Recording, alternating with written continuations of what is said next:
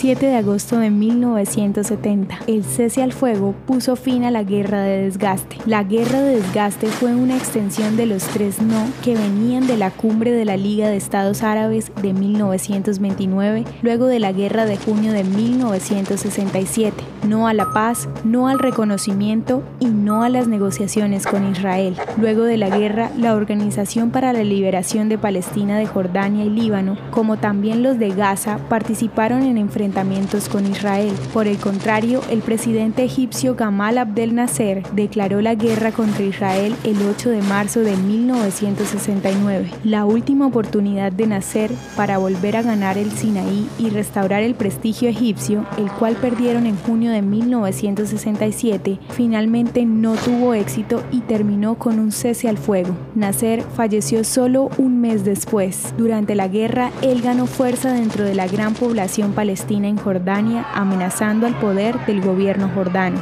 Como resultado, Jordania y la OLP se involucraron en un conflicto armado en septiembre de 1970 que culminó con la expulsión de la OLP al Líbano por parte de Jordania.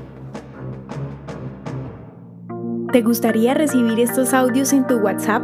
Compartimos nuevos episodios todos los días. Suscríbete sin costo alguno ingresando a www.hoyenlahistoriadeisrael.com.